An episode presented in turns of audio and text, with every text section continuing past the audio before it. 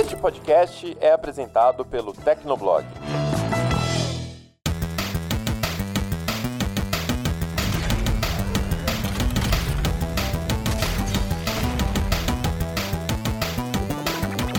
Fala galera, tá começando mais um Hit Kill, o podcast de games do Tecnoblog. Eu sou a Vivi Werneck. E eu sou o Vinha Felipe. Vinha Felipe, porque né, ele gosta de fazer uns trocadilhos com o nome dele, um vai e vem, um vai e volta, que é pra muito, ficar diferente, né? Muito bom dia, boa tarde, boa noite, boa madrugada, você que está ouvindo esse episódio. Pois é, pois é. E hoje novamente trazemos a presença ilustre do Murilo Tonholi. Oi Murilo, tudo bom meu querido? Olá meus queridos, olá meus amados ouvintes, bom dia, boa tarde, boa noite para todos. Muito bom estar aqui de novo. Bom estar com você, brincar com você, deixar correr solto o que a gente quiser, né? Já dizia a Xuxa. Aí tá ótimo.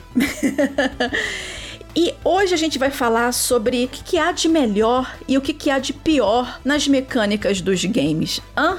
Hã? Polêmicas, muitas polêmicas hoje. Mas antes da gente começar, eu queria agradecer a todo mundo que tá curtindo, compartilhando e comentando os episódios do Hit Kill, que tá mandando sugestões. Mas se você tiver, assim, outras sugestões de tópicos pra gente abordar aqui no programa, críticas construtivas, recadinhos do coração, manda pra gente em hitkill.tecnoblog.net ou comenta com a gente lá nas redes sociais ou manda pra gente também nos comentários do post que vai ficar ficar lá no tecnoblog.net. E agora, sem mais delongas, vamos ao programa.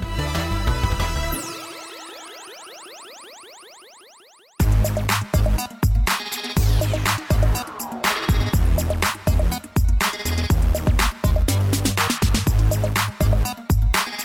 nesse episódio número 33, a gente vai falar um pouquinho do melhor e do pior das mecânicas já criadas para os jogos. Mas antes da gente começar, vamos fazer um apanhado assim geral, né? O que, que seriam mecânicas nos jogos, né? Então, assim, muito resumidamente, essas mecânicas são recursos de gameplay que, em teoria, ajudam o ajudam a conduzir o jogador pela campanha, vamos dizer assim, né? E a gente vai falar de alguns exemplos dessas conduções, vamos dizer assim, de jogador pela campanha, né? Porque algumas são bem implementadas, outras são mal implementadas, outras não deveriam existir e outras poderiam aparecer com mais frequência. Assim, na minha opinião, quando a mecânica num jogo, ela, quando ela é implementada, quando ela é colocada de uma forma fluida na campanha, sem que pareça uma imposição muito óbvia, né? Porque assim, óbvio, né? Às vezes você, o desenvolvedor, ele precisa colocar alguns limites no gameplay para o jogo não se perder completamente. Então, quando essa essa mecânica é implementada de uma maneira fluida, na minha opinião, a coisa funciona melhor. O problema são essas imposições, né? Que, vamos dizer assim, que alguns estúdios cismam em continuar usando. Por exemplo,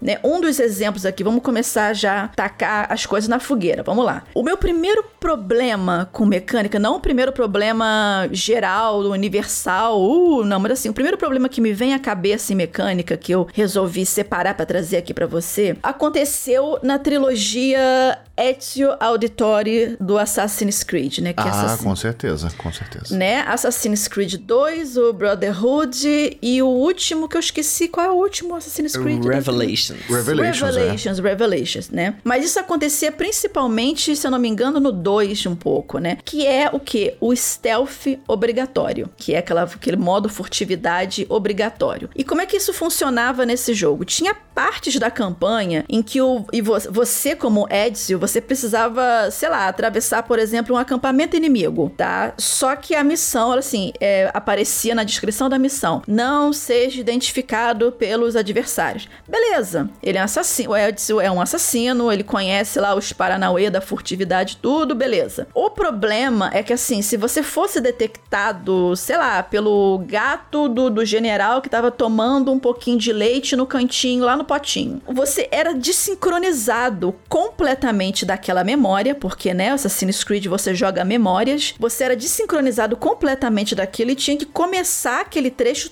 todo de novo. Cara, isso era muito irritante, porque às vezes você tava no final daquela, daquela missão, no finalzinho, faltando um, um beicinho de pulga, da, daquele passinho para poder sair da missão, e alguém, algum miserável que tava em cima de um telhado, te viu, e aí de repente parecia, aparecia aquela animação, é tudo borrando, do tipo, você foi desincronizado porque você foi detectado. Cara, isso dava um ódio tão grande. Cara é assassino, ele foi detectado. Bom. Não, e aí tem dois problemas: tem o stealth e tem o, um, a falta de um checkpoint decente, né? Exatamente. Nossa, você. Não, mas nessa, nessa, nesse tipo de missão em específico, quando você era para você fazer stealth, não era questão de checkpoint. Até tinha. Não sei se tinha checkpoint, eu não me lembro direito. Mas você era desincronizado da missão. Você tinha que começar tudo de novo. Isso era muito irritante. Isso, olha, isso quase me fez dar rage quit no, no, nesse, nesses jogos por várias vezes. Felizmente, felizmente a Ubisoft viu que essa mecânica era cagada. E nos jogos seguintes, você, você até vê isso de, uma, de um, certo grau, até na, na última, no último DLC, o Cerco de Paris, do Assassin's Creed Valhalla, que você tem um pouco desse retorno das missões clássicas de stealth, em que você podia usar várias abordagens, né? Investigar até chegar no alvo. Mas se você for detectado, eles não te desincronizam da memória. Você só vai ter que ir pro mesmo, entendeu? Então, que é o certo, né? Não, e esse lance da furtividade, cara, para mim foi, é um problema que sempre, sempre, sempre assombrou Assassin's Creed. Tipo, eu acho, na minha opinião, é, eu acho que só melhorou, só começou a melhorar de fato quando saiu o Origins, que é bem recente, inclusive, né? Eu acho que esse problema de furtividade, ele foi toda a trilogia do Ezio, depois foi o Unity, Syndicate, enfim, todos, quase todos os Assassin's Creed sofreram com isso. Os primeiros foram bem piores, com toda certeza. Eu lembro que no 2, nossa, isso era um terrível, porque o jogo, ele parecia que ele não se decidia se ele te dava ferramenta para você ser furtivo ou não, né? Porque oficialmente não era um jogo de furtividade. Eu acho que até hoje não é bem um jogo de furtividade. É um jogo, assim, de habilidade, de você passar despercebido em alguns pontos, mas ele não é necessariamente um jogo focado nisso, né? Ele tem muito combate, tem muita aventura, exploração de mundo aberto e tal. É, então ele meio que não se decide até hoje. Mas as versões mais recentes, o Origins, por exemplo, o, o Odyssey e o Valhalla, ele, eles são um pouco mais decentes, são um pouco melhores nesse sentido. De fato, melhoraram bastante, né? Botaram mais lugares para você poder se esconder, te deu uma liberdade maior do que fazer e tal. Mas é, é um problema que sempre existiu Assassin's Creed desde o início e só foram corrigir mais recentemente, né? Mas é, e, e, aliás esse problema atinge outros jogos também, tá? Que, que você, que às vezes eles colocam, é, eu até eu nem anotei isso no roteiro, mas eu tô lembrando aqui agora de Castlevania, o Lords of Shadows 2, que é péssimo em todos os você sentidos. Você tem uma relação de amor e ódio com eu esse jogo, Eu tenho uma relação né, só de ódio, só de ódio com esse jogo, porque ele é péssimo em todos os sentidos. Eu lembro que eu fiz uma análise dele há muitos anos num outro site que eu trabalhava e a galera e a galera desceu a lenha na análise, porque todo mundo queria defender o jogo, porque o, o primeiro era bom e tinha envolvimento Kojima. Ah, pô, que se dane, né? Esse jogo é ruim. Mas o primeiro realmente era, era decentezinho. Mas o 2, nossa, o 2 é péssimo. E aí tinha uma parte que, que você tinha stealth. Só que assim, contexto. Você, no Lords of Shadows 2, você joga com o Drácula. É o, né, o supra-sumo do negócio. E aí você simplesmente o jogo é de ação, pancadaria, você passa o jogo inteiro de batendo nos inimigos e, e chega do, do nada, no, no, quase no final já, inclusive, chega uma fase do nada que você tem que passar por stealth. Eu, os caras Ixi, falaram... Sim, isso era ridículo, cara. É, era, você, é, você é o fucking Drácula. Sim, e aí, pior ainda, você tem que se transformar em rato. Você é o Drácula, Vlad Tempest, sei lá qual é o nome dele, e você tem que se transformar em rato. Pra nem passar. morcego, gente. Não é nem morcego, é em rato. E aí você se transforma em rato você tem que passar pela fase sem que os guardas te notem. E os guardas, assim, são, eram inimigos comuns, sabe? Coisas que o Drácula lidou ao longo do jogo inteiro. E aí eles vão e enfiam forçadamente um segmento de stealth no jogo. Isso é, é, é bem ruim, é tipo, parece que faltou ideia e eles falaram assim: ah, vamos, vamos meter um stealth aqui só pra dar uma variada. Mas é, não, é, ficou é péssimo, ficou é, péssimo, porque não, tem essa questão também, né, gente? Mecânicas que não combinam com o perfil do personagem. Gente, você é o Drácula, você tá ali há séculos, tipo, dizimando exércitos sozinho, e aí tem que ficar se escondendo pelos cantinhos pra um guarda com uma arminha não te, não te matar. Ah, me poupe, gente. Eu parei de jogar ali, inclusive. Né? Eu não terminei esse jogo até hoje. Mas, assim, um outro exemplo de mecânica também, que assim, ao meu ver, não é um desastre total. Dependendo do jogo, não é um desastre total. Mas que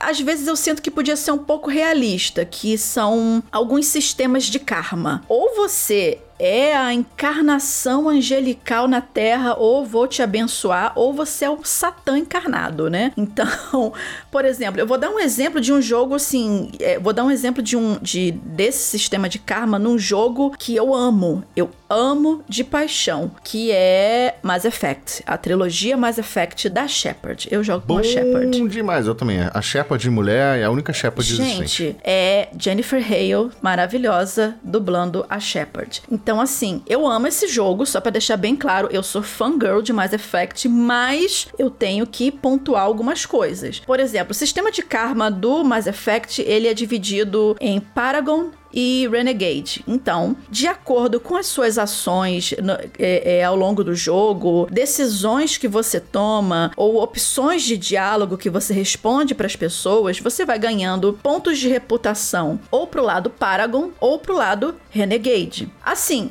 você pode ficar no meio termo, o que seria o, uma coisa mais humana, né? Porque ninguém é 100%, 100 bom sempre, é, é, ou 100% mal sempre. Às, às, vezes sim, né? Mas normalmente você tá ali no meio termo, né? Um pouquinho mais inclinado para um lado para o outro, mas às vezes você não tá no dia bom, você não quer ser o paladino da justiça o tempo inteiro, né? E, só que aí, o, qual é o, o, o problema disso? Há opções de, de, de diálogo e de decisão, inclusive, e você só vai conseguir salvar é, é, esse NPC ou você só vai conseguir convencer alguém de a, a fazer algo que você precisa que, que, seja feito se você tiver com mais de 80% em um dos lados, né? Então, se você quiser ser o mais próximo possível de um ser humano normal nesse jogo, você não vai conseguir de repente desbloquear essas opções de diálogos extras, que seria diálogos específicos para quando você tem mais pontos de Paragon ou mais pontos de Renegade, por exemplo. E isso eu achei meio chato, porque assim, cara, às vezes eu quero responder, às vezes eu, eu tava no jogo, eu joguei a, a, versão Legendary recentemente, e às vezes eu queria, caramba, dar um fora em alguém, porque, sei lá, a pessoa me fez um comentário idiota, mas eu pensei, cara, não, eu preciso farmar pontos de Paragon, porque eu tava jogando, a primeiro playthrough que eu fiz foi de Paragon. Eu precisava, ah, farmar pontos de Paragon para poder desbloquear o diálogo especial do Paragon, para poder convencer as pessoas a fazer algumas coisas. Às vezes eu respondia de uma forma que eu não queria responder, só para poder ir de acordo com a mecânica do jogo para poder desbloquear alguma coisa. Então, assim, isso eu não achei tão fluido. Mas é aquela coisa, o, jogo é um remaster, né? Ele não é um remake. Esse jogo foi feito já há uns 10 anos. Provavelmente hoje a BioWare faria diferente? Não sei. Mas foi só um exemplo que eu dei que às vezes esses sistemas de karma funcionam, às vezes não funcionam tão bem e às vezes precisa de de alguns ajustes.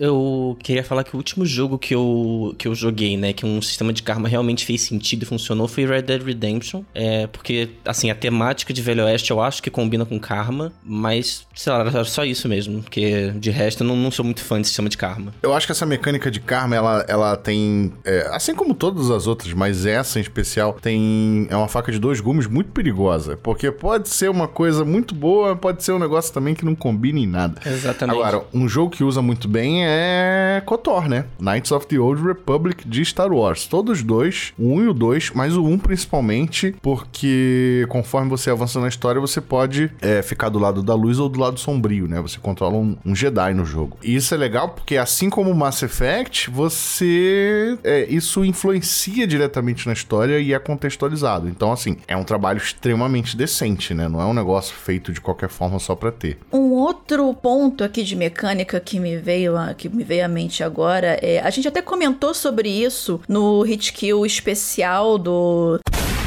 Devil May Cry. Ah, eu precisava de uma oportunidade de tentar fazer isso de novo com a voz, mas não deu muito certo de novo, não. Mas enfim, a gente tenta. Que é o backtracking que o Murilo ama, né? O backtracking no Devil May Cry 4, né, Murilo? Amo, amo. amo, não suporto. Se tiver que voltar, já era. Eu fecho o jogo. então, é justamente sobre isso. Assim, cara, um dos sentimentos mais satisfatórios que a gente tem, especialmente quando a gente tá jogando um jogo assim difícil pra cacete, é, é justamente você sentir que você tá progredindo. E às vezes eu acho que assim, numa tentativa da, dos estúdios, dos, do game designer, de, de tentar fazer aumentar a duração do jogo, ao invés de eles produzirem conteúdo para você continuar avançando, eles falam, tá, peraí, mas se eu deixar o jogo assim, ele vai acabar muito rápido. Então o que ele faz? Ele te faz voltar, fazer esse backtracking, né? Quando você já tá ali com a mão no endgame, não, você tem que voltar meio mundo para pegar algum item ou uma magia ou salvar alguém, né? Então assim, eu até faço uma, é, essa classi uma classificação de backtracking safado. Que, que é o backtracking safado? Né? O backtracking safado é aquele que aparece assim no susto, do nada. Você, ele, ele não foi, ele nunca foi contextualizado no jogo todo. Ele não faz sentido em nada do que o jogo te mostrou até o momento. É aquele backtracking que aparece já no, lá pro final do jogo ou da metade pro final, sem ele nunca ter aparecido antes. Você, ou seja, você não tá acostumado com aquela mecânica. Ele simplesmente jogou ali, né? O backtracking, foda-se. Toma aí um backtracking, volta porque, sei lá, era para fazer mais jogo para frente para continuar, mas não fizemos, então você volta um pouquinho, a gente vai reaproveitar os cenários já feitos. Vamos colocar uma chave para você buscar lá numa casinha que você não conseguiu abrir desde o início do jogo, você vai abrir lá agora. Olha que legal. Mas para isso você vai ter que voltar uns três mapas. Vai lá buscar seu corno. Esse é o backtracking safado que, que me dá ódio. E no Devil May Cry 4 você faz isso o tempo todo. Então é muito irritante. O backtracking ele, ele é né, originário do, do, do, tal do Metroidvania, né? Que é o estilo de jogo que a gente chama que combina é, Castlevania com Metroid, né? E assim, é, eu a, acho que ele funciona bem se ele for bem implementado, né? Tem jogo, mas ao mesmo tempo tem jogo que é Metroidvania e o backtrack é uma merda, sabe? Tipo, é, é, é quando, quando, antigamente eu ficava muito animado quando anunciavam que o jogo seria um Metroidvania, porque é um gênero que é, simplesmente funciona né? Simplesmente os jogos de Metroidvania costumam ser bons. É, são jogos que você não, não, não, não, Tipo, normalmente você não, não pode fazer de qualquer jeito, porque justamente porque tem muito detalhezinho e muito backtracking. Mas, é, infelizmente, saíram alguns jogos de Metroidvania que eu não gosto muito. E, e isso me fez dar um pouco de preguiça do gênero, justamente por conta do backtracking mal feito. Então, eu, eu, hoje em dia eu tenho certa preguiça e eu só jogo Metroidvania se ele for muito bem elogiado. Ou se ele for Metroid ou se ele for Castlevania, que normalmente são bons, né? Mas... Ou se ele for Ori, maravilhoso. É, o Ori, por exemplo, é um, é um ótimo exemplo de backtracking bem feito. Como é que é o nome daquele? Dead Cells também é um exemplo de, de backtracking sim, bem feito. Sim. O Dead é. Cells, ele é um Metroidvania meio roguelike, meio roguelike também, né? É, é, o Dead Cells é mais roguelike do que Metroidvania, mas ele também é. Mas tem outro, o Guacamelee, também é muito bom. O Dandara, que é brasileiro, também é um, é um Metroidvania muito bom também. Eu gosto Mas, daquele enfim. Bloodstained. Que é, é, é praticamente é, Castlevania. É, é praticamente. Cara, é, um Igvenia, né? É o Igvenia, né?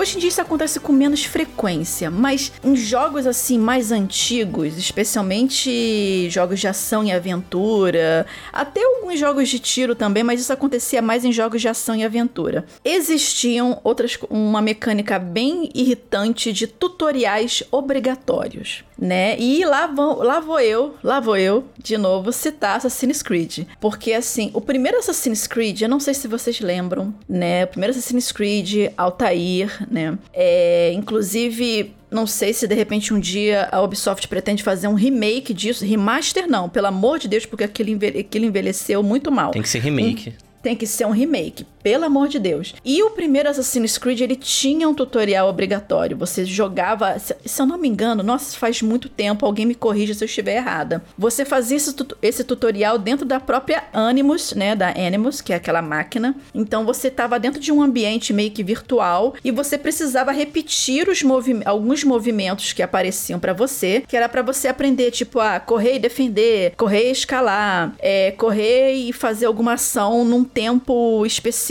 né? Ter o time para fazer as coisas. Só que o que acontece? Esse tutorial, ele não era integrado à campanha, ele não era integrado ao gameplay como alguns jogos fazem hoje em dia. Ele te jogava para um lugar separado, uma câmara de testes e você tinha que fazer esse tutorial se você quisesse começar o jogo em si. E isso era muito irritante, porque era uma coisa chata, era tipo assim, pule pro negócio, segure não sei o que e faça isso. E você não conseguia progredir dentro do próprio tutorial enquanto você não acertasse o bendito do, do da sequência de botões que você tinha que apertar. E assim, é, hoje em dia você não vê tão mais essa questão desses tutoriais obrigatórios, porque você também não podia pular naquela época, né? você não podia, ah, não, não quero fazer esse tutorial, vamos começar. Você tinha que fazer. Hoje em dia, esses tutoriais, eles são incorporados geralmente no prólogo, né, da campanha. Então você tá ali dando os primeiros passos e assim, por mais que às vezes não esteja descarada ali, oi, esse prólogo é um tutorial, mas você sente que é um tutorial porque você,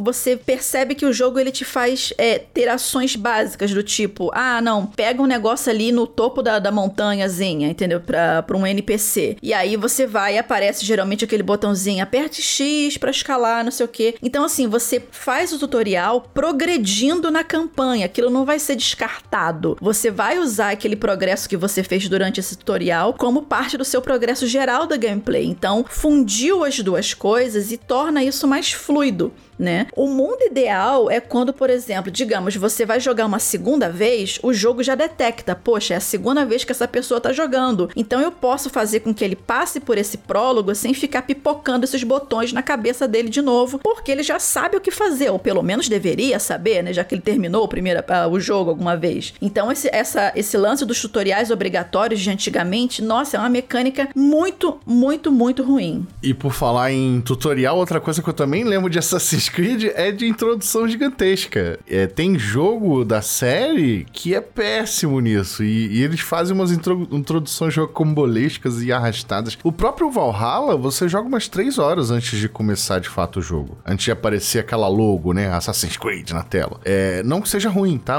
Esse prólogo do, do Valhalla é muito bom, inclusive. E tem um, umas partes de história muito boas. Mas quer ver um mau exemplo da série Assassin's Creed? O, o 3, do que se passa lá na nos Estados Unidos, lá no, na época da Guerra Civil. Nossa, aquele início com o. Cara, com, com, com o rei, Henry, sei rei, lá. Rei, é, É, é, não lembro isso. o nome dele. Você joga se- sem sacanagem. Você joga umas 6 horas do início do jogo, antes do jogo começar. O jogo só começa depois de umas 6 horas de jogo. Você tá extremamente cansado já, porque também é um jogo cansativo. É, não é um jogo fácil de, de, de engolir, tanto que ele não é. Ele é conhecido por não ser um dos melhores Assassin's Creed. E sei lá, sabe? Vai direto ao ponto, cara. Depois você vai explicando as coisas. Eu, eu lembro muito do. A galera que, que estuda game design e que é game designer hoje em dia, é, eles gostam muito de citar. Tudo bem que é um jogo de outra geração, mas eles gostam muito de citar o Mega Man X de Super Nintendo. É um jogo de outra geração, é um jogo muito antigo, né? Antigamente os jogos eram diferentes, mas ele tem o tutorial perfeito, porque na primeira fase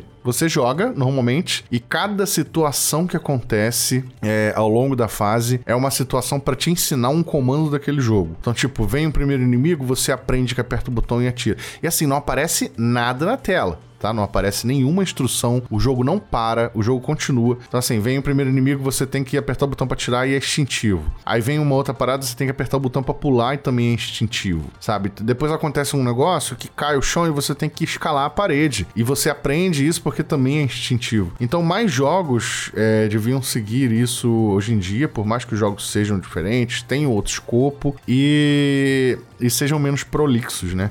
A gente, é, esse exagero extremo de, de tutorial e de introdução, acho que pode matar a empolgação de alguém com o jogo. Tem um, um jogo que, assim, muita gente ama, mas eu não consegui gostar por causa da introdução muito longa, que foi Okami. Assim, as pessoas me odeiam por eu falar que eu não, não consegui gostar de Okami, porque são literalmente mais de duas horas de introdução. Você não, não joga nada da história, você só aprende os controles, as, as pinturas lá que você faz na tela e tudo mais. E é aquilo, eu tava jogando no Steam. Eu não gostei da introdução. Eu pensei assim, ah, vou terminar isso aqui e vou reembolsar o jogo. Não dá, porque o jogo passa de duas horas, o Steam não deixa você reembolsar o jogo depois de duas horas de gameplay. então tá lá pegando poeira desde 2013, sei lá. Vou dar uma opinião bem particular agora, e vocês dois, e até quem tá ouvindo pode discordar e depois comenta. É, mas assim, eu particularmente odeio a mecânica de ter que proteger algum NPC ou ter que escoltar alguém. Né? Ah, mas isso todo mundo na vida real, inclusive. É, Ah, se, se eu tiver com que cer- seguir alguém e falar assim, não bate no meu amigo. Não, deixa ele, joga na Exato, rua. é capaz de jogar na frente pra Ah, é? servir de escudo humano. Que Não sou saco policial, isso. pô. Policial que tem. Gente, Escort Mission é muito, muito chato. Como eu sofri com isso em Fallout 3 e 4, com os NPCs bugados, a IA totalmente bêbada e, e kamikaze, porque você tá tava lá comendo tiro, né? E a pessoa e o NPC achando que é esponja de bala ficava no meio do tiroteio ao invés de, de se esconder. Isso quando não ficava preso em porta. Mas bugs à parte, né? Assim, eu não gosto de escort mission. Não gosto mesmo, né? É, especialmente às vezes quando você precisa acompanhar um NPC, às vezes durante em algum jogo, né? Especialmente jogo que tem muito muito é, é, focado em narrativa. Por vezes você tem que acompanhar algum algum NPC e esse NPC anda devagar, tão devagar e você não pode sair correndo porque senão você perde ele de vista, ele para de falar. Você tem que acompanhar o ritmo dele. Em alguns jogos, se você acelerar o passo, ou se você tiver de carro, ele entra no carro com você, ou se você tiver a cavalo, ele acelera lá os galopes lá do, do, do cavalinho também. Aí, ok, beleza, tranquilo. Mas normalmente eu não gosto desse tipo de mecânica, porque se for rápido, aquele tipo, ah, é rapidinho, só para poder né, criar um diálogo, uma, uma empatia enquanto vocês vão pra batalha e tal, beleza. Mas assim, em contrapartida, tem assim, é, um tipo de jogo que tem esse elemento de escolta que funciona bem porque porque ele foi feito para ser assim, porque ele é parte integrante do gameplay e é o a Plague Tale Innocence, que tem até review no Tecnoblog. Por quê? Porque você controla a Amicia, que é uma adolescente, né? E ela tem que proteger o, o Hugo, né? O Hugo, que é o irmãozinho mais novo dela. Só que é assim, 90% do jogo você tem que ficar carregando o Hugo de, de tiracolo. Só que como o jogo ele foi pensado dessa forma, esse escort mission, ele faz sentido, tanto na narrativa quanto em gameplay. O, o, o garotinho, a não ser se você falar para ele ficar parado em algum lugar, ele automaticamente vai buscar a mão da irmãzinha dele para poder segurar e os dois vão juntos. Ou você pode é, é, pedir para ele entrar em alguns lugares para poder desbloquear algumas portas para pra menina passar. Então assim funciona. Mas normalmente eu tenho ranço de Escort Mission. Eu, eu queria voltar um pouquinho, fazer um backtracking, né, Vivi? É, porque... O cacete. porque você falou sobre tutoriais. Porque assim, eu entendo que tutoriais são importantes e tal, pra ensinar a gente a jogar, mas sabe quando você tá num jogo de ação, que ele tá num ritmo bacana e tal, e o tutorial ele congela a tela para te apresentar um texto, para te mostrar alguma coisa que tem que acontecer? Nossa, sim! Tipo, eu amo o, o Devil May Cry 5, só que no início do jogo, você... É, aparece um demônio lá para você bater, né, começar o combate, aí você dá uma espadada com Nero, a tela congela e fala, olha, você pode apertar quadra é, triângulo para fazer não sei o que, você pode apertar X pra pular, e, tipo, tá, deixa eu jogar, deixa, me deixa, me, me, me, sai de mim. Mas enfim, esse tutorial é uma coisa que divide muitas opiniões. Agora, eu queria falar sobre uma, uma mecânica que eu é, pessoalmente não gosto, tem gente que gosta, mas acontece muito em jogo online, em RPG online, né, MMORPG, como Final Fantasy XIV, é, World of Warcraft, que é quando você tem uma quest, uma side quest, uma quest de história, enfim, em que o objetivo é fale com um NPC num lugar X, vá até o lugar Y, falar com outro NPC e volta. Tipo, eu gosto de chamar essas quests de quests de carteiro. é verdade. Eu não suporto, porque, assim, um, um jogo, pela definição, né, teórica e tudo mais, é um, você tem que se sentir recompensado pelo que você faz, pelas suas ações. Tem que ter aquele feedback, aquele retorno de que você fez alguma coisa e aprendeu. Quando você só anda de um ponto pro outro, é meio tipo, dane-se sabe? E o Final Fantasy XIV ainda é pior porque você ganha experiência só por falar com NPCs. Eu fico tipo, mas eu não bati em monstro, eu não usei uma habilidade, eu não, eu não, eu não coloquei minha vida em risco. Por que, que eu tô ganhando experiência, sabe? Isso tem mudado muito nos jogos mais, mais recentes, mas ainda tem.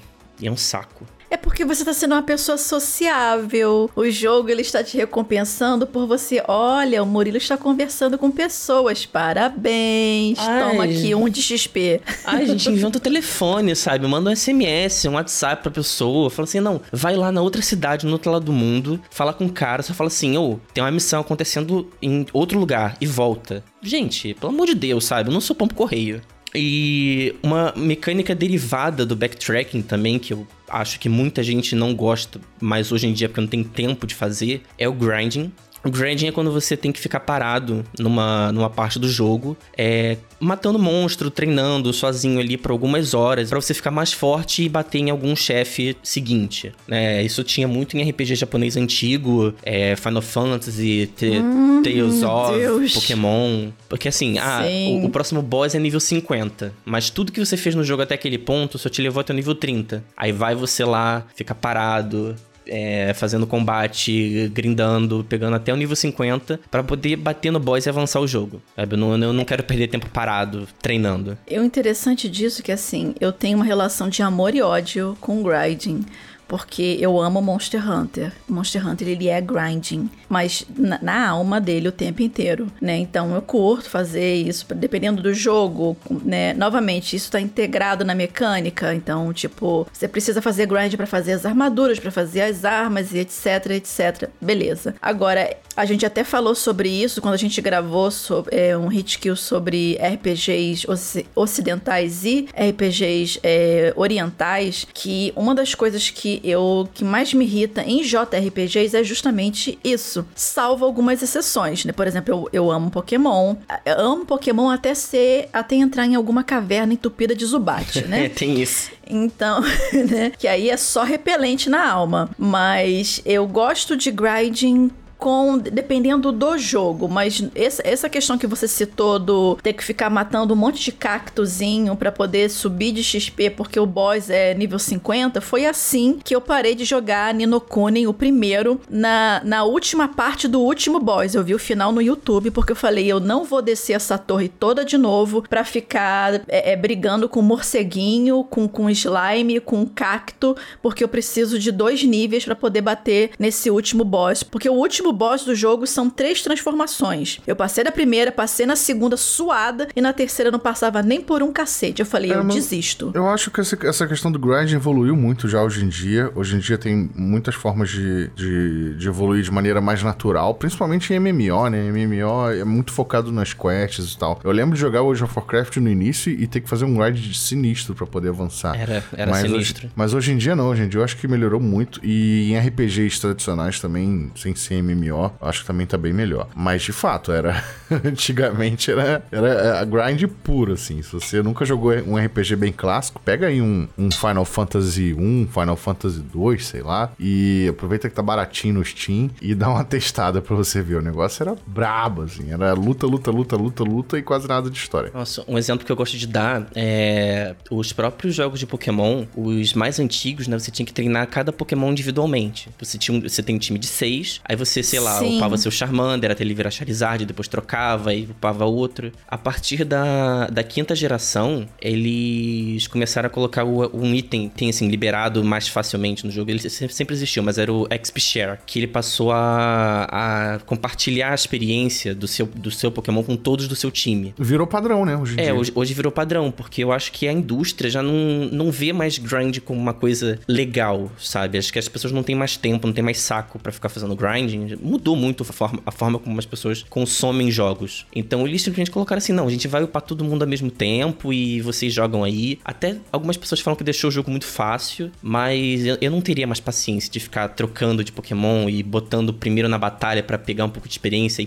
puxa pra Sim. Pokébola. Uhum. Ah, isso era um saco. Eu lembro disso. Hoje em dia o grind ele existe ainda, né? Só que você hoje ele tá em outro gênero de jogo, que é o gacha, né? Eu até esqueci de anotar isso no roteiro, mas lembrei agora. Até um calafrio na espinha agora que você for escrever. Pois é, o gacha é um, é, um, é um estilo de jogo muito popular no Japão, na Ásia em especial, né? Japão, China e tal. Que você tem que jogar, jogar, jogar, jogar e colecionar várias coisas para ir desbloqueando conteúdo, né? Vou, te, vou dar um exemplo bem prático que todo mundo vai entender o que é o gacha. Pokémon GO. Pokémon Go é um tipo de gacha. Só que assim, você, por exemplo, você para evoluir um Pokémon, você tem que capturar vários Pokémon do mesmo tipo para conseguir os docinhos e evoluir ele, né? Então, é, os jogos gacha são mais ou menos nesse sentido, é um grind infernal. Obviamente, você pode gastar dinheiro para pular esse grind, mas que é o objetivo das empresas. É, que é o objetivo das empresas. Mas é isso, é, é o grind hoje em dia, é o, são estão nos jogos gacha. É, tem uma, um, um outro detalhe que eu queria adicionar que eu detesto também, é, na verdade, não é, um, não é um tipo de jogabilidade, não é uma mecânica, mas é um negócio que hoje em dia é imperdoável, que é cutscene sem pausa. Tipo assim. você simplesmente não, não consegue. Ou o jogo não te deixa pausar a cutscene, ou quando você aperta para pausar, ele pula. Se eu não me engano, o Devil May Cry 5 tem isso. E assim, é inaceitável um jogo, um jogo sair em 2020, 2021 e não te deixar pausar a cutscene, sabe? Tu tá, sei lá, tu tá jogando, toca um interfone na tua casa, toca a campainha, você vai fazer o quê? Sabe? Vai, vai mandar esperar. É muito, é muito tenebroso que isso ainda aconteça, que a, as produtoras não se preocupem com isso. Então, por favor, é, estúdios, incluam pausas de cutscene, ninguém vai morrer por causa disso. Eu, eu acho que o Devil May Cry, ele justamente, se você apertar o botão pra pausar, ele simplesmente pula, e isso você descobre da pior maneira, porque você tá começando o jogo, você e você, ah, quero pausar essa cutscene inicial, ela pula tudo e você perde a história. Você tem que começar de novo.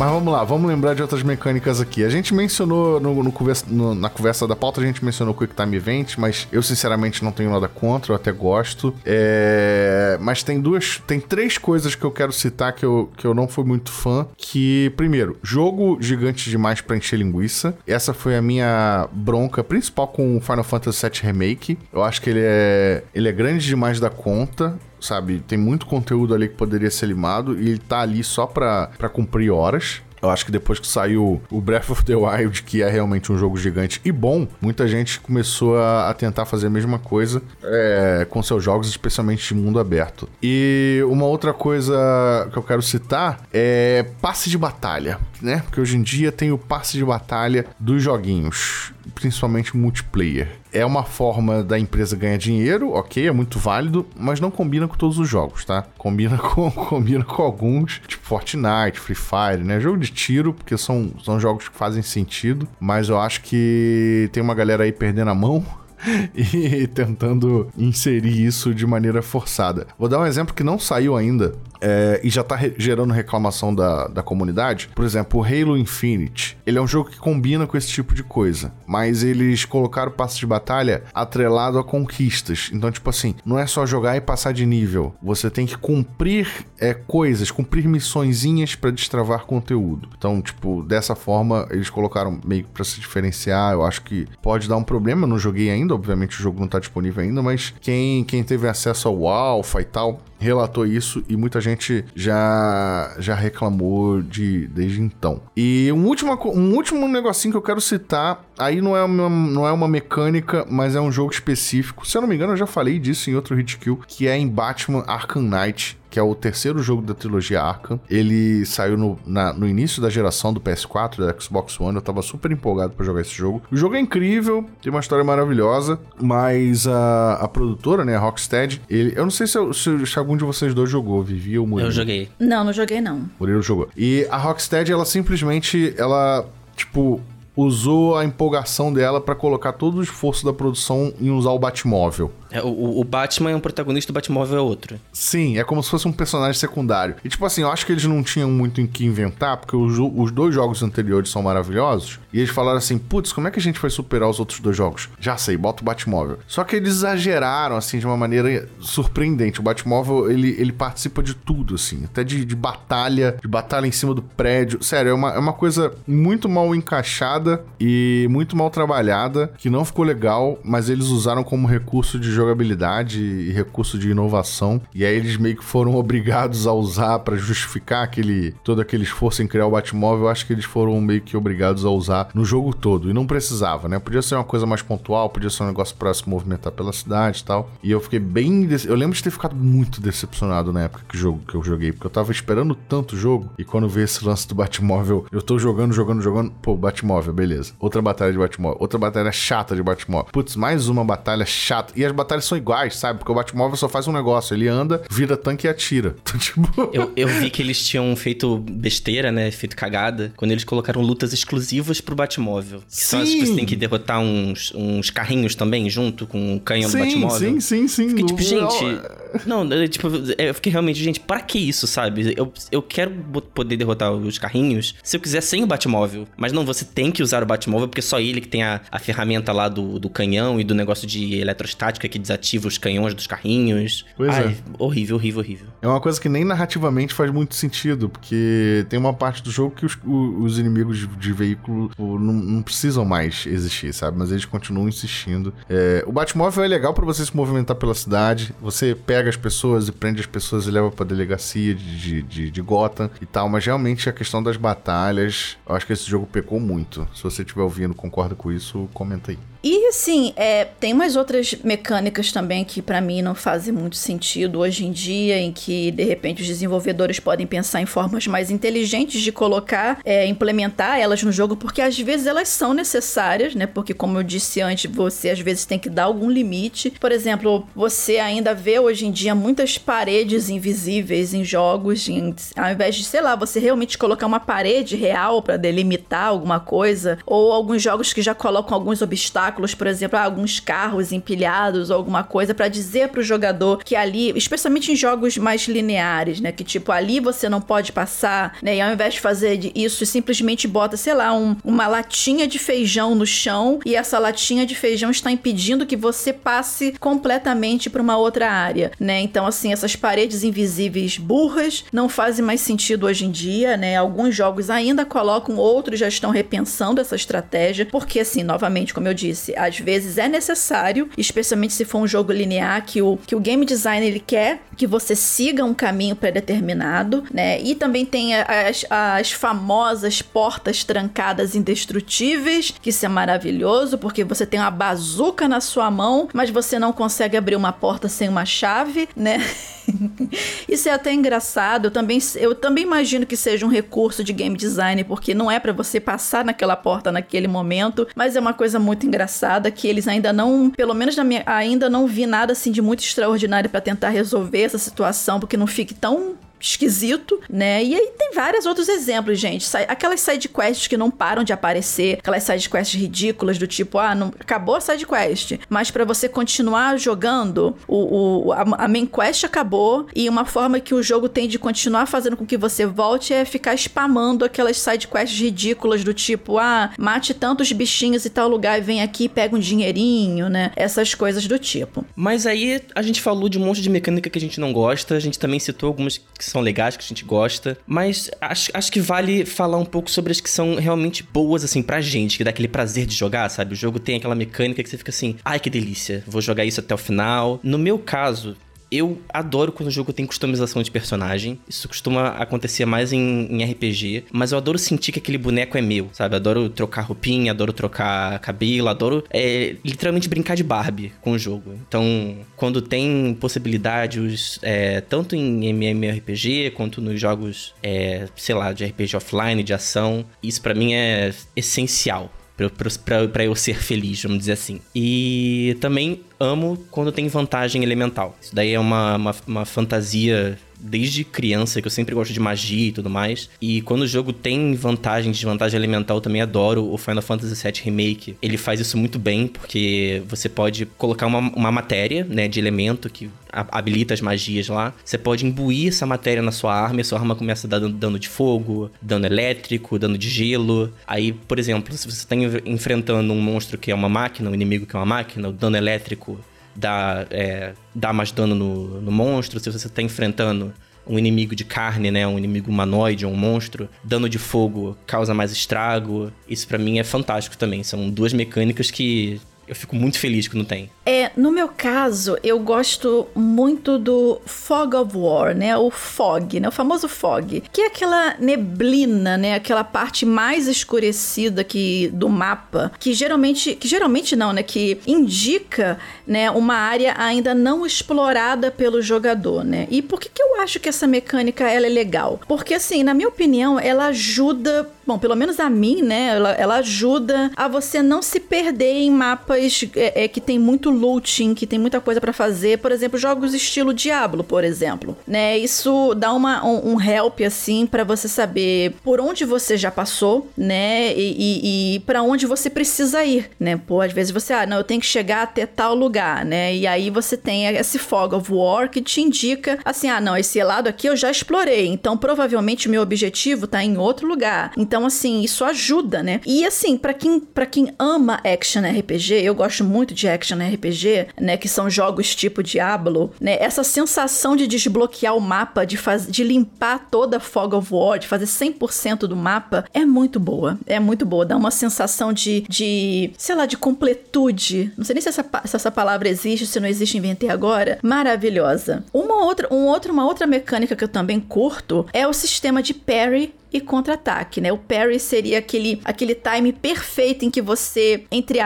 é, por exemplo, bate com a espada na, no momento em que o cara vai te atacar com a espada. Você faz um parry perfeito, né? É, e aí você abre a, a guarda do inimigo para fazer para você fazer um contra-ataque. Hoje em dia, jogos de ação e aventura, especialmente em terceira pessoa, é, é, é bem comum você encontrar esse tipo de mecânica. Eu, o porquê que eu gosto dela é que, assim, dá uma sensação maior de, entre aspas, realismo, é, até numa batalha de espadas, como eu acabei de citar, né? Então, do que só você ficar se jogando pros lados, fazendo rolamento pro lado, né? O cara tá te atacando e você ficar rolando pros lados. Não, eu quero ir ali, encarar o cara no mano a mano, aquela coisa. Então, assim, você conseguindo um pairing perfeito, você é, é, é consegue um timing maior para você poder contra-atacar, você pode desbloquear alguma habilidade do jogador, alguma coisa do tipo, você consegue stunar o adversário, né? Engatar combos. Então, assim, eu gosto muito dessa mecânica de parry e contra-ataque. Parry pra mim é uma delícia, assim. Dá até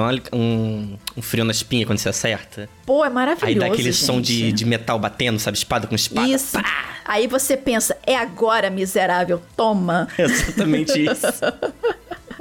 E só como um extra, galera, assim, vale mencionar também algumas mecânicas que até funcionam, mas alguns jogadores podem não gostar. Por exemplo, eu vou citar aqui missões com tempo. Ah, as missões com tempo, né? Essas, é, esses tipos de quest ou eventos, também tem eventos assim, elas geralmente, geralmente acontecem quando você tá, caramba, no pior, no pior momento possível, que às vezes é quando você tá fugindo de algum lugar, com tudo desabando na sua cabeça, com uma bomba prestes a explodir, ou você tem que matar X inimigos dentro de um, de um espaço de tempo, é para você conseguir um prêmio. Cara, eu, eu não gosto de mecânica de relógio, né? Alguns gostam, eu não gosto. Eu odeio mecânica de relógio, tipo, ah, mate tantos inimigos em X tempo para você poder desbloquear tal coisa. Ah, eu odeio isso. Ou senão, você tá fugindo de um lugar, beleza, e você ainda quer explorar alguma coisa, então você tem dois minutos para sair daí, porque senão vai explodir tudo e você junto. Acho que a gente falou isso no podcast do, do, do Deathloop. Tipo, uhum. eu gosto, por exemplo, eu tô jogando GTA, eu faço a missão da história, eu gosto de fazer todo, tudo que eu quiser ter liberdade de fazer e só fazer a missão da história daqui a cinco meses.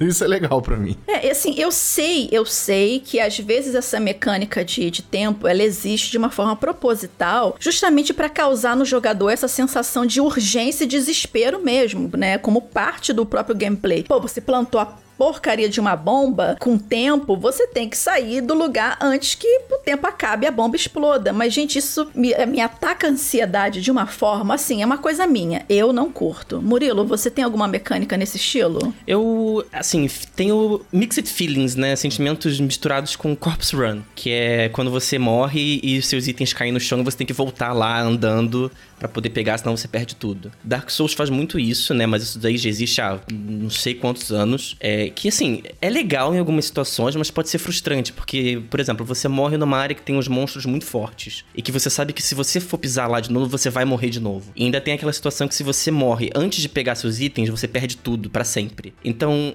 dá uma certa imersão a mais no jogo, mas ao mesmo tempo é frustrante pra caramba. Então eu, fico nessa com Corpse Run. Não sei se eu gosto, não sei se não gosto. Assim, fica para quem gostar, sabe? E você aí que tá ouvindo esse hit kill? Qual a mecânica de jogo assim que você acha mais desnecessária? Qual que você curte? Você concorda ou discorda com alguma coisa que a gente já falou, que a gente falou nesse episódio? Compartilha sua opinião com a gente nos comentários que vai ficar lá no post no Tecnoblog, marcando a gente nas redes sociais ou mandando a sua opinião pra gente em hitkill@tecnoblog.net.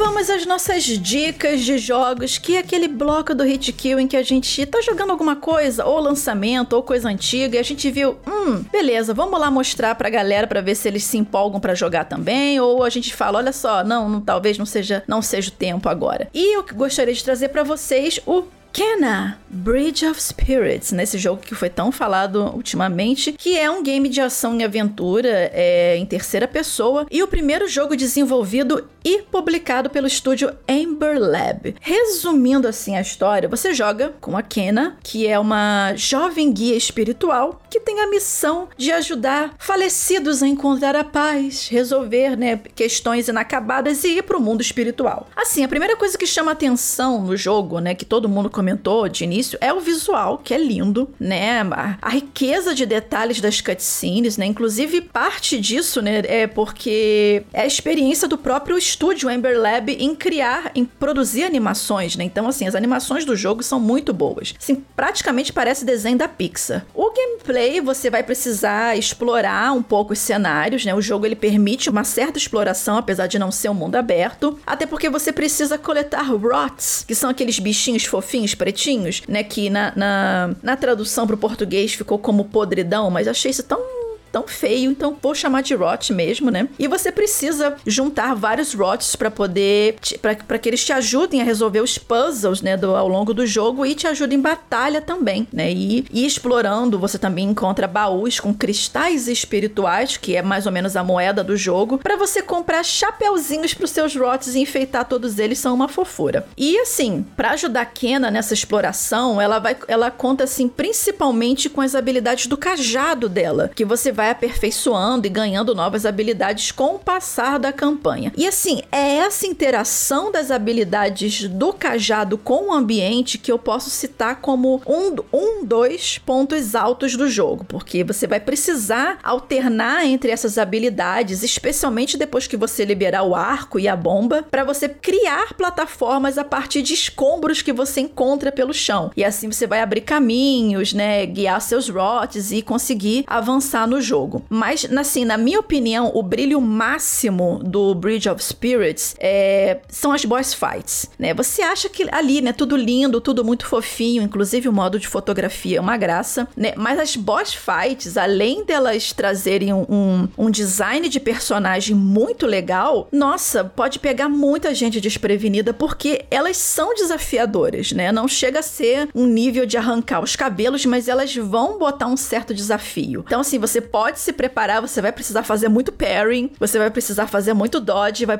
vai precisar usar muitas habilidades da, da, da, do, seu, do seu cajado, dos próprios rots para você passar, especialmente dos boss finais. Mas assim, não é um jogo muito grande, então você vai encarar boss fight até com uma certa frequência no, no jogo. Mas o ponto baixo para mim do, do Kena, e talvez seja porque a Ember Labs resolveu apostar num risco calculado nesse primeiro jogo deles, é que assim, eu achei que o game ele tinha um um potencial para ousar bem mais. Tinha espaço para ousar bem mais, especialmente na história e no background da própria Kena, né? Então, assim, entre as batalhas, entre as boss fights, assim, às vezes bate uma sensação de mundo meio vazio, né? Que assim, você. Ela praticamente não interage com. com a não ser com os espíritos que ela precisa falar para poder fazer as missões, não tem muita interação com nada. É só andar e ver, explorar algumas coisas, virar umas plataformas. Então eu achei que esse mundo podia ser mais rico de coisas que você possa interagir. Quem sabe numa Kena, num Kena 2, provavelmente, né? Ela é um pouco mais velha. E a Ember Labs vendo, pô, o pessoal gostou do primeiro jogo, vamos usar um pouquinho mais, né? Mas assim, se o jogo tiver numa promoção e você quiser um action adventure bem bonitinho, bem fofo, com visual maneiro e umas boss fights que vão dar um pouquinho de desafio, tá aí a minha sugestão de Kena Bridge of Spirits. Bom, agora vocês se preparem que eu vou falar de Hideo Kojima. Ah, vem, Ai. Senhor do céu. Nos últimos dias eu tenho jogado Death Stranding Director's Cut, versão PS5, com aqui fornecida gentilmente pela Sony. Obrigado, Sony. É, eu preciso falar. Eu acho que eu não, eu não fui muito fã do Death Stranding quando ele saiu. Eu comprei na época que saiu no PS4 e eu não fui muito fã, mas eu acho que a experiência no console novo favoreceu.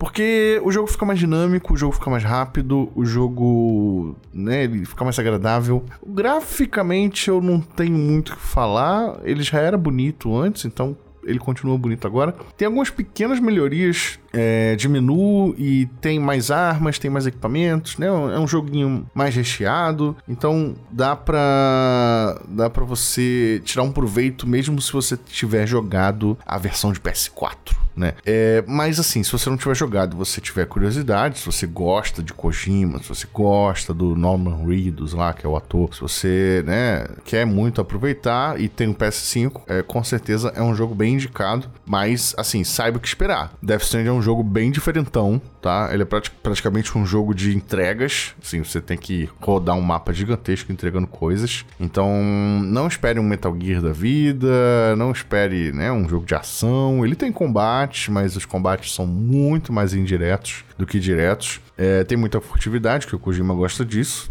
Então, saiba jogar de mente aberta, principalmente para poder aproveitar. Mas a conversão do, pro PS5 ficou muito boa. Eu acho que o jogo se favorece bastante com a tecnologia do console. Lembrando que esse jogo ele é vendido pro PS5 e quem tem a versão do PS4 tem que pagar para atualizar, tá? Mas é 50 reais que você paga. Então, tipo assim, se você já tiver o jogo, você paga um pouco mais barato. E se você não comprou, eu quero deixar a dica aí que o Death Stranding de PS4 ele vive em promoção, tá? Então você pode comprar o, a versão de PS4 mais barata, em vez de pagar 300 reais na de PS5, e pagar 50 reais na, na, na atualização, né? Digital. E aí você tem o jogo na versão nova por um preço mais em conta. Então fica aí a minha dica de Death Stranding Director's Cut. E só um comentário: tem review do Death Stranding lá no Tecnoblog. É verdade, a versão original a Vivi analisou na época que saiu.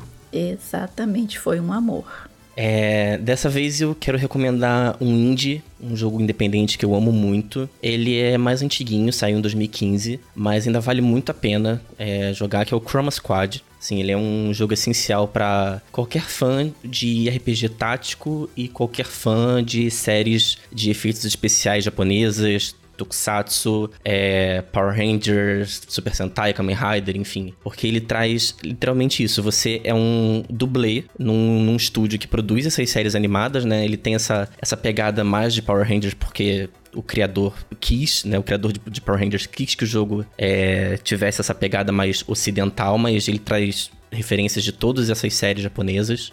É aquilo, o, o, o, jogo é brasileiro, então o enredo é cheio de, de referências e humor, principalmente se você estiver jogando em português, porque tá tu, é, é muito, tudo muito bem encaixado, tudo muito bem escrito. É, e é como eu disse, na história você não controla os heróis verdadeiros, né? Você não controla os Rangers em, em si, você controla os dublês, que performam todas as cenas de ação perigosas e tal. E a sua missão no game é criar e gerenciar o seu próprio estúdio de TV para gravar a sua série e poder fazer sucesso aí, derrotando monstros fantasiados, enfim, aquele negócio todo. E assim como nas séries originais japonesas, o que não falta é roupa colorida, é vilões fantasiados de monstros, coreografias espalhafatosas, robô gigante equipado com espadas e canhões feitos de papelão. É um prato cheio para todo fã de Tokusatsu, assim como eu, é, aproveitar até o final. E na parte da gameplay, o, o Chroma Squad mistura mecânicas de RPG tático, então bastante coisa assim. Se você gosta de Final Fantasy Tactics, Fire Emblem, os jogos desse gênero também vai, vai gostar muito de Chroma Squad. E cada um dos cinco personagens principais que você controla tem seus pontos fortes e fracos. Né? Tem personagens mais focados em atacar à distância, em curar com habilidades de suporte. Enfim, dá para você montar a sua estratégia do jeito que você quiser. E quanto mais o seu estúdio evolui, mais, mais forte a sua equipe fica. Então, para isso, você precisa gravar episódios de qualidade, é, manter sua audiência engajada, negociar com patrocinadores, comprar equipamento novo. Tudo isso bem numa mecânica de administração mesmo, de simulador. Tipo o simulador de, de de diversões e tal. Você tem que controlar a parte da ação e a parte do dinheiro. Então ele mistura esses dois mundos aí que é muito legal. Por ele ser mais antigo, ele tá disponível para um monte de, de plataforma. Então até disponível também para PS3 e Xbox 360 se vocês encontrarem, né? Eu não sei se dá para encontrar fácil hoje, mas também tá disponível para PS4, PS5, Xbox One, Xbox Series, Nintendo Switch, PC e tem versão mobile para Android e iPhone. Então aí tem em todo lugar e recomendo demais Chroma Squad. Joguem que é muito bom.